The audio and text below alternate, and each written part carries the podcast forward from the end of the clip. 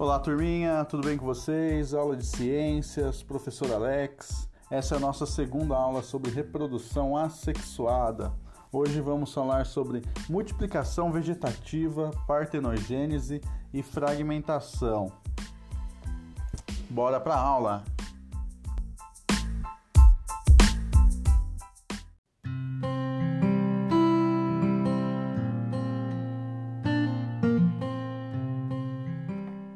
Bom, turminha, só para relembrar, a reprodução assexuada é aquela que ocorre sem a participação de gametas, né? Ou seja, não há uma mistura do material genético, não tem células reprodutivas envolvidas, né? Se nós estivéssemos falando dos animais, né, do reino animal, não tem espermatozoide e óvulo sendo fecundados, né, para gerar um embrião. Ou seja, o indivíduo ele é gerado a partir de um único indivíduo, né? Não há um parceiro. Nós já falamos sobre algumas formas e hoje nós falamos sobre a fragmentação. E como que ela ocorre? Ela é muito interessante porque é quando um indivíduo ele é repartido, né, em duas ou mais partes. E a partir de cada uma dessas partes, um novo indivíduo é gerado. É muito comum essa forma de reprodução em planárias, tá? Que é um plateuminto, um verme de vida livre, tá? É um verme que não é parasita, né? Quando ele não é parasita, nós chamamos ele de verme de vida livre. É um verme achatado, tá? Planária é muito comum encontrá-las em áreas úmidas, embaixo de troncos de madeiras. E ela, quando ela, é, se ela for repartida em três partes, por exemplo, cada uma dessas partes vai gerar um novo indivíduo igual, né? Porque a reprodução é sexuada, ou seja, o DNA, o material genético, é idêntico. Mas o indivíduo ele não vai morrer, ele vai gerar outros três. E os equinodermos, que nome estranho é esse? Equinodermo é o grupo aonde se encontram as estrelas do mar. E olha só que curioso, a estrela do mar ela também pode se reproduzir por fragmentação. Se ela perder uma daqueles braços, né, digamos assim, da estrela do mar, com mais alguma parte central, ela vai gerar uma nova estrela do mar. Ou seja, ela tem cinco braços. Se ela for dividida em cinco partes, é, por alguma, algum motivo ela foi caçada, ela sofreu com algum problema, né? Ela vai poder se originar novos cinco indivíduos e esses indivíduos são idênticos, né? No geneticamente falando. Isso é chamado de fragmentação. Quando é, isso ocorre com os vegetais, nós vamos chamar de multiplicação vegetativa. E vocês vão ver que isso é muito comum na agricultura, tá? Nos, nos dias de hoje e há muito tempo, na verdade.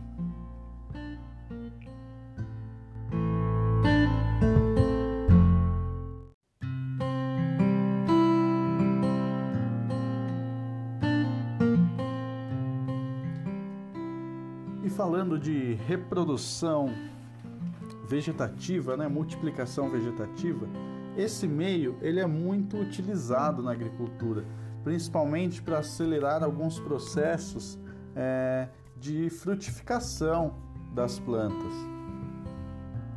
É muito comum hoje é, comprar mudas de árvores frutíferas, por exemplo, e elas serem enxertadas, né? Vocês já devem ter escutado falar sobre enxertia, alporquia. E o que, que é isso? Uma árvore, né, uma planta, né, se ela for arbórea, né, for uma árvore, ela demora anos para poder produzir frutos.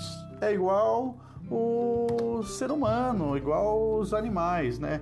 Ela passa por um processo de juventude até ela se tornar adulta e passar a se reproduzir. Nesse processo, é, como é muito longo e as pessoas acabam é, não por, por uma questão de necessidade econômica, né? Muitas vezes é, é necessário acelerar esse processo. E o que, que o, e como que ele ocorre? Por exemplo, uma planta adulta, né? Ela já produz frutos. Então você retira um galho, por exemplo, uh, vamos falar de enxertia.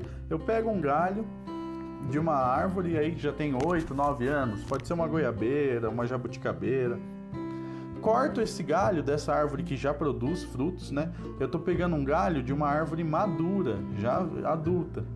E, por exemplo, tem uma outra árvore que tem um ano, dois, vai levar anos ainda para produzir. Eu corto todas as folhas dessa árvore, todos os galhos, e insiro, faço um recorte no seu caule e insiro é, um galho dessa árvore já adulta. Faço um isolamento, né?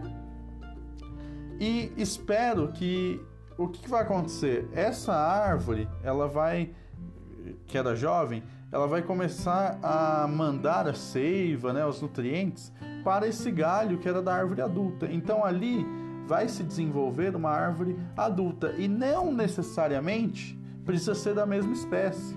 Às vezes eu pego qualquer árvore, um limoeiro, corto tudo e coloco um galho de jabuticabeira ali. Com o passar do tempo, aquele, se for bem feita essa enxertia, aquele galho ele vai começar a dar brotos, né, dar desenvolver ramos.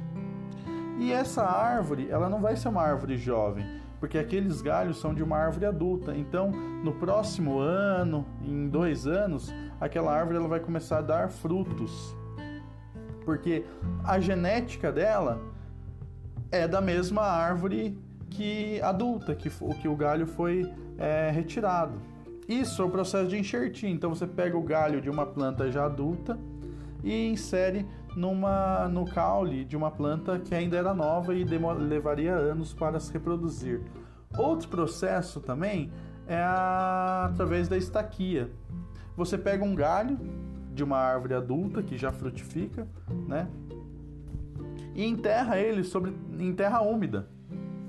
E o que, que vai acontecer? Esse, esse galho ele vai ter a capacidade de gerar raízes, né? E essas raízes elas vão é, se desenvolver no solo e a árvore ela vai começar a se desenvolver.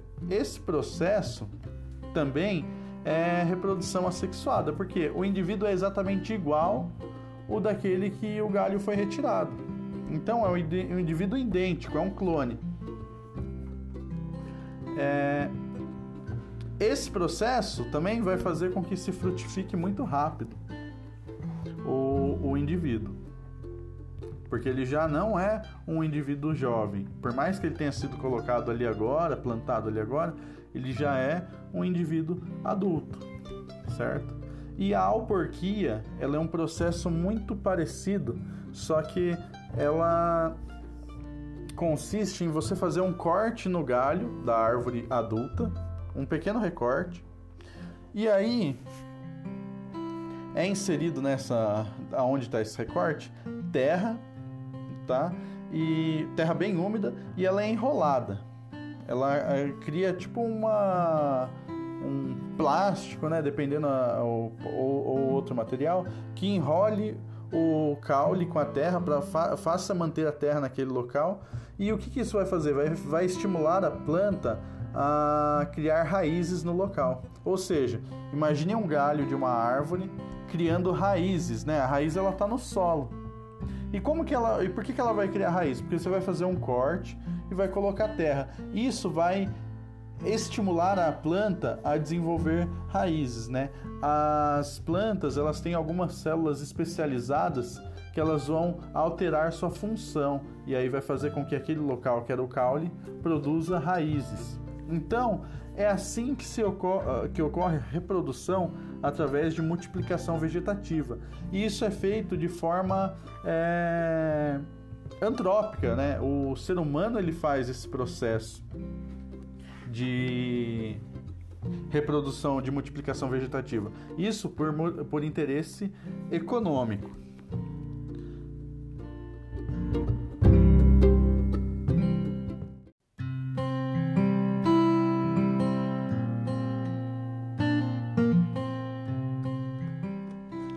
Falando de partenogênese, né? O que seria partenogênese? Partenogênese é quando o indivíduo ele é desenvolvido a partir de um óvulo não fecundado. vamos lá. Se esse óvulo ele é fecundado, aí nós não vamos falar de reprodução assexuada, nós vamos falar de produção sexuada, porque há a troca de material genético. E quando nós falamos de um óvulo que não é fecundado, nós estamos falando de uma reprodução assexuada de um indivíduo que nasceu com o material genético apenas de um indivíduo, né? não, não havendo um parceiro. E aonde que nós encontramos é, esse tipo de reprodução? Nas abelhas, por exemplo. Neste caso, né, as fêmeas elas apresentam uma habilidade que, de procriar sem a necessidade de um parceiro. Então, só a presença de é, gametas femininos, que no caso o gameta feminino no reino animal é chamado de óvulo. Tá? E aí o embrião vai se desenvolver sem a necessidade do material genético né, masculino, do espermatozoide. Esse fenômeno ele também pode acontecer em outros seres, certo? É, em pulgas d'água, além das abelhas, né? No bicho da seda, até mesmo em lagartos, peixes, tá? Mas um, um muito interessante para nós falarmos é o do, das abelhas. As abelhas, como elas funcionam? A gente sabe que tem as operárias, tem o zangão, né? tem a rainha. Quando um zangão nasce, ele nasce exatamente sem a fecundação do óvulo, ou seja, o zangão ele nasce através da reprodução assexuada, sem a fecundação do óvulo. Então, ele nasce através da reprodução partenogênica, né? através da partenogênese. O zangão, ele é o famoso filho da mãe. Por quê? Ele nasceu só da mãe, tá? Já a rainha e as operárias, elas precisam do material genético do macho para se desenvolver. Então, nas abelhas, olha que interessante, a reprodução ela ocorre de forma sexuada e assexuada.